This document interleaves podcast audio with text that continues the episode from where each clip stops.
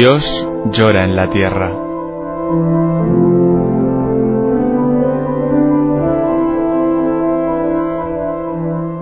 Un libro en el que Berenfried van Straten, el padre Tocino, fundador de Ayuda a la Iglesia Necesitada, recoge su experiencia cara a cara con el dolor, la miseria, el hambre y la opresión a lo largo de toda la geografía del planeta.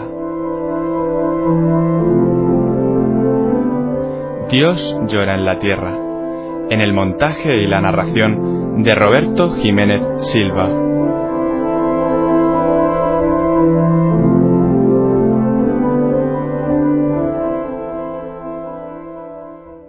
Capítulo número 13 Acabo de recibir carta de un misionero. Y esta carta me ha hecho pensar nuevamente en los niños del Brasil. Preciosos chiquillos de ojos oscuros, con nombres principescos y una innata nobleza en el rostro. Los conocí en sus lúgubres chozas de barro y de hojas de palmera, a lo largo de los caminos de color ferruginoso que las ululantes máquinas han abierto en las selvas vírgenes. Los encontré, junto con sus extenuados padres, en el nordeste del Brasil. Camiones cargados de gentes que emigraban de las regiones áridas. Huían del hambre y no poseían más que alguna prenda de vestir, un par de hamacas, un perro y un papagayo se los encontraba a lo largo de los dos mil kilómetros de la carretera que va de São Luís a la nueva capital, Brasilia. Los camiones vomitaban a sus hambrientos ocupantes entre los polvorientos matorrales que bordean la carretera y se apresuraban a volver por más carga humana. Conocí incluso el lugar de donde venían. Sobrevolé en una avioneta su pobre tierra nativa la región de la seca. Un desierto verduzco y gris en donde no llueve agua, sino estrellas. Pues desde lo alto, las copas de las palmeras reales semejan verdes estrellas caídas del firmamento sobre la tierra resquebrajada. Agostados campos de estrellas que encubren no un cielo poblado de ángeles y de santos, sino un infierno. Este infierno lo vi a la debida distancia, desde la avioneta, que sólo pudo aterrizar cuando el piloto ahuyentó a las vacas que pastaban en la pista. Sí. Conozco la desesperada existencia de estos niños desnutridos y sé que mueren como moscas. Pese a todo lo cual, estoy destrozado por la carta que tengo ante mí. La carta de un misionero en la que me narra la horrenda relación del hecho a que ha asistido un religioso de su congregación. Al llegar aquí, podéis dejar de oírme si os parece. Porque en verdad os aseguro que no es una carta agradable. Y es posible que su escucha os ataque a los nervios. Sí. Cerrad vuestros oídos, si no queréis que vuestra paz se turbe. O si sois demasiado egoístas para sacrificaros por los que sufren. Porque esta carta exige una respuesta y un sacrificio. He aquí la carta. Mi hermano en religión ha asistido al entierro de un chiquillo vivo, cuya madre acababa apenas de expirar durante el parto. Casi todos los indios se encontraban enfermos.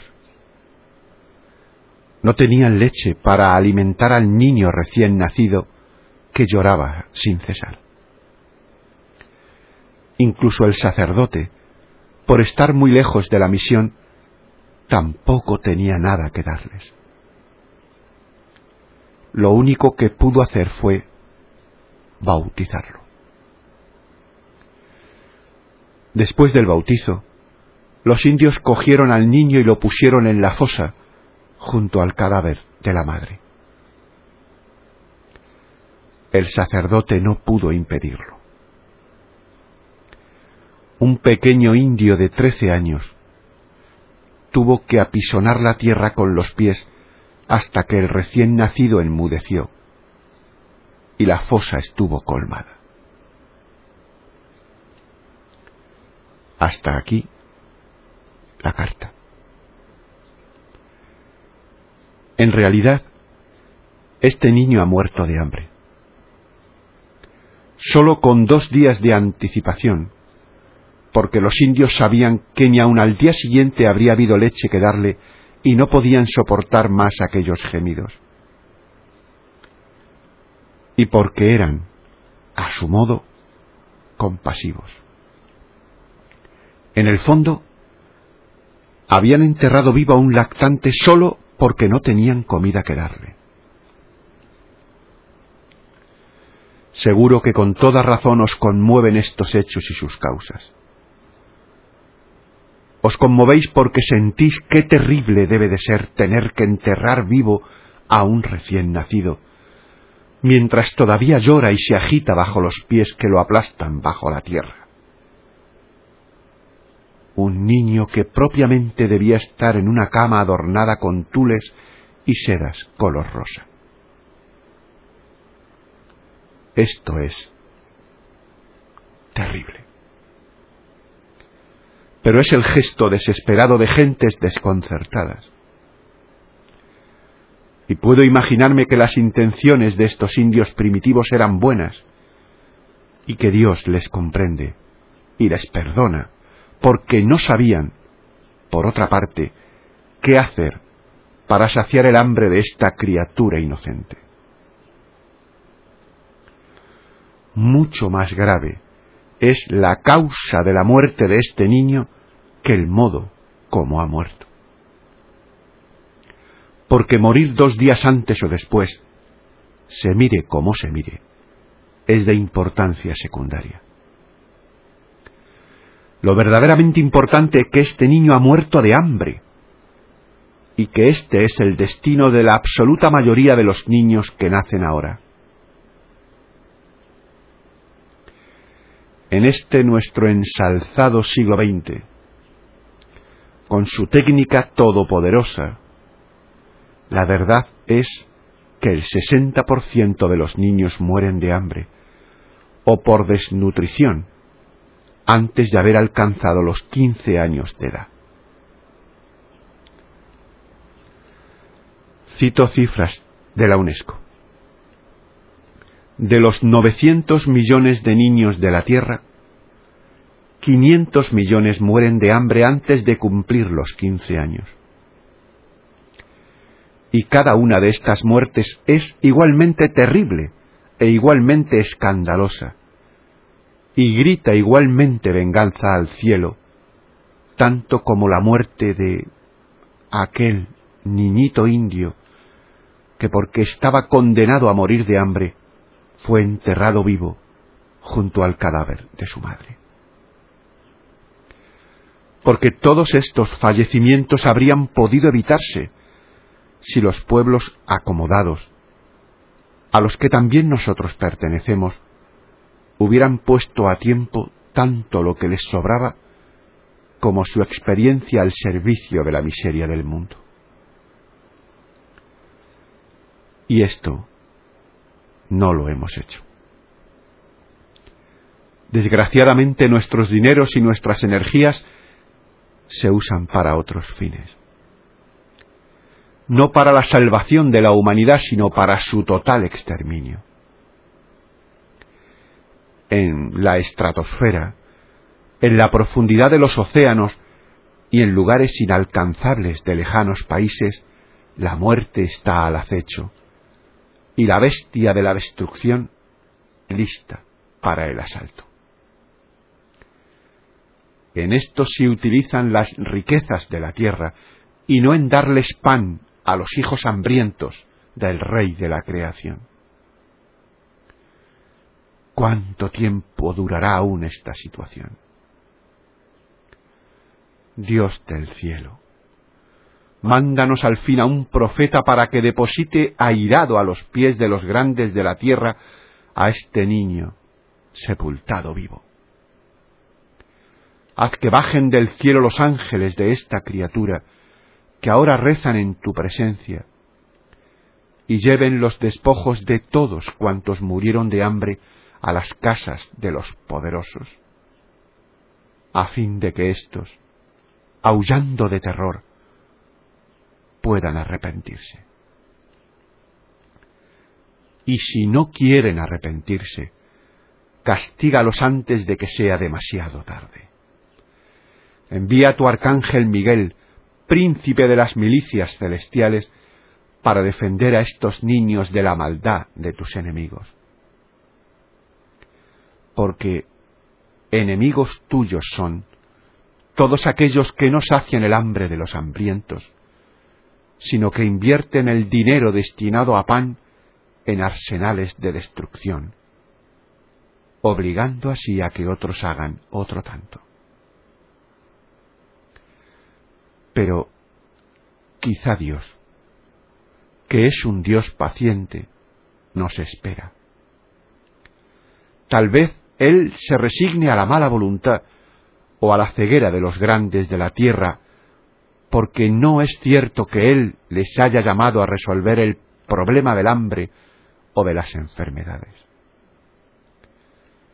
¿Acaso Él ha reservado esta misión a su iglesia, cuyo deber consiste en predicar y en hacer visible el amor del Señor? Esto forma parte de un mensaje. Igual que el mismo Cristo pasó entre las gentes haciendo el bien, dando de comer a los hambrientos y sanando a los enfermos, también la Iglesia debe mitigar la miseria humana. El mensaje de salvación de Cristo no podría creerse y sería una pura cuestión académica si la Iglesia no lo confirmase con hechos. Y si Dios quiere verdaderamente restaurarlo todo y reunirlo bajo el único jefe que es Cristo, pensad cuánto podríamos contribuir a la realización de este grandioso proyecto si nosotros resolviéramos el problema del hambre en nombre de Cristo. Nos hallamos frente al hecho de que las instituciones de este mundo o no realizan su específico deber, o cometen errores tan grandes que no consiguen alcanzar el objetivo propuesto. ¿Por qué no intentarlo nosotros? ¿por qué la cristiandad no podría tornarse más generosa hasta el punto de ofrecer a la Iglesia la posibilidad de dar ejemplos que sirvan de modelo para una solución de este problema? No creáis que el problema no puede resolverse. Tiempo atrás, en efecto, los hombres morían de hambre sin que se pudiese hacer nada para evitarlo. Entonces se trataba de una especie de catástrofe natural a la que se asistía impotente. O no se estaba al tanto. Ningún hombre civilizado había oído hablar de ello. O, cuando llegaba a saberse, las dificultades para el envío de socorros eran tales que solamente algunos santos podían sentirse llamados a hacer algo el padre Damián, era de ese temple, y es ciertamente digno de admiración, pero apenas puede ser imitado. Jamás se ha dado el caso de que un papa haya querido o haya podido exigir tal heroísmo por parte de los fieles. El problema, pues, no se podía resolver y por lo tanto no existía ninguna obligación de someterse a un esfuerzo extraordinario pero ahora es totalmente distinto. Esto no debe suceder ya más.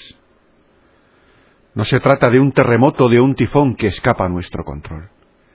Es un pecado de omisión cometido por cada uno de nosotros, que somos incapaces de privarnos de una parte al menos de lo superfluo para hacer así posible la solución de este problema. Y este problema puede resolverse, no con una pequeña limosna, sino con todos los medios que necesitan las poblaciones pobres para elevarse por sí mismas de su propia miseria. Hay que decir que su miseria no es consecuencia del hambre, sino que el hambre es la consecuencia de su miseria intrínseca. La falta de instrucción y de cultura los ha degradado, los ha convertido en hombres de segundo orden que no poseen la libertad de los hijos de Dios y no reflejan su faz. De esta manera, permanecen sometidos a la naturaleza y oprimidos por los tiranos y por los explotadores. La solución empieza, pues, no con la beneficencia, que amortigua por un día el dolor de su miseria, haciendo mayor aún su subordinación. La solución empieza con la instrucción al menos elemental.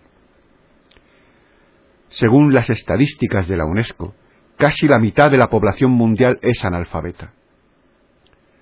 En el nordeste del Brasil, el porcentaje es del 70%. En estos momentos, existen en la Tierra 600 millones de niños que nunca podrán asistir a una escuela. Y esto acontece en medio de una explosión demográfica que en los próximos 25 años hará que la población de la Tierra llegue a los 6.000 millones de habitantes. Tal cifra no es de por sí inquietante, puesto que la Tierra puede alimentar a 200.000 millones de habitantes. Pero sí será imposible alimentarlos mientras millones de campesinos subdesarrollados continúen cultivando sus tierras con aperos de madera. La producción seguirá de este modo, muy por bajo de las necesidades. Esta es la razón por la que un campesino brasileño produce solamente el 5% de lo que produce el agricultor canadiense. Para obtener igual resultado que un canadiense, es menester el trabajo de 20 braceros brasileños y no porque los brasileños sean vagos, sino porque carecen de medios técnicos. Por ello, la técnica debe ir a la misma marcha que la explosión demográfica. Condición indispensable para ello es la enseñanza. No se puede mandar analfabetos a las escuelas de agronomía, y mucho menos hacerlos ingenieros. Por otra parte, sin ingenieros no hay fábricas. Sin fábricas no hay máquinas agrícolas ni abonos artificiales. Sin esto, nada de cosechas abundantes, ningún bienestar, ningún alimento. Sin comida no hay calorías, ni salud, ni resistencia a las enfermedades, ni energía para trabajar. Sin esta energía laboral, las cosechas son todavía más escasas, hay todavía menos alimentos y menos energía para trabajar. Una miseria provoca otra, hasta formar un círculo vicioso un remolino de destrucción en el que estos infelices se sumergen y al que se ven arrastrados inevitablemente hasta el hundimiento completo. A menos que nosotros intervengamos desde fuera, proporcionándoles la enseñanza. No temáis. No penséis en nuestro complicadísimo sistema educativo con sus enormes inversiones y su personal altamente remunerado. Esto no serviría para nada en los países en vías de desarrollo. Sería dinero tirado a la calle.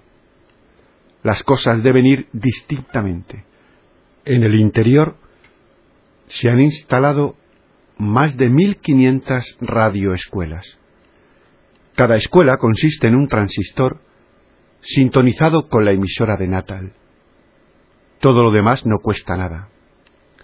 De ordinario, el receptor está instalado en una choza y cada tarde está disponible gratuitamente durante dos horas. Estuve en una de estas pequeñas escuelas.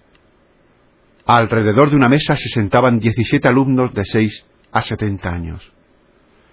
Un muchacho de 20 años con la lengua apretada entre los dientes aparecía concentrado en el esfuerzo de aprender la difícil letra F.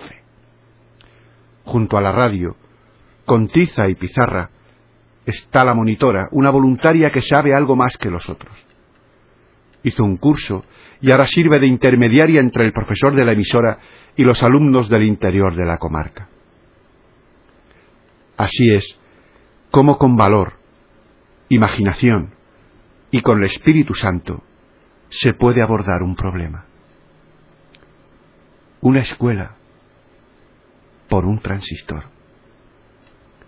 Una fuente de bendiciones y también una fuente de gracia. Permitidme ahora terminar esta historia por el comienzo, con aquel pequeño indo recién nacido que fue enterrado vivo junto con su madre muerta. Era un niño sin nombre, pero fue bautizado.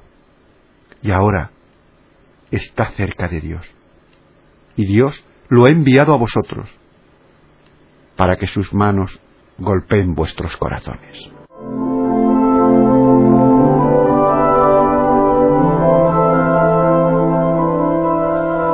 Dios llora en la tierra. En el montaje y la narración de Roberto Jiménez Silva. Dios llora en la tierra. Si has escuchado estas palabras, no te quedes indiferente. ¿Hay algo que puedas hacer?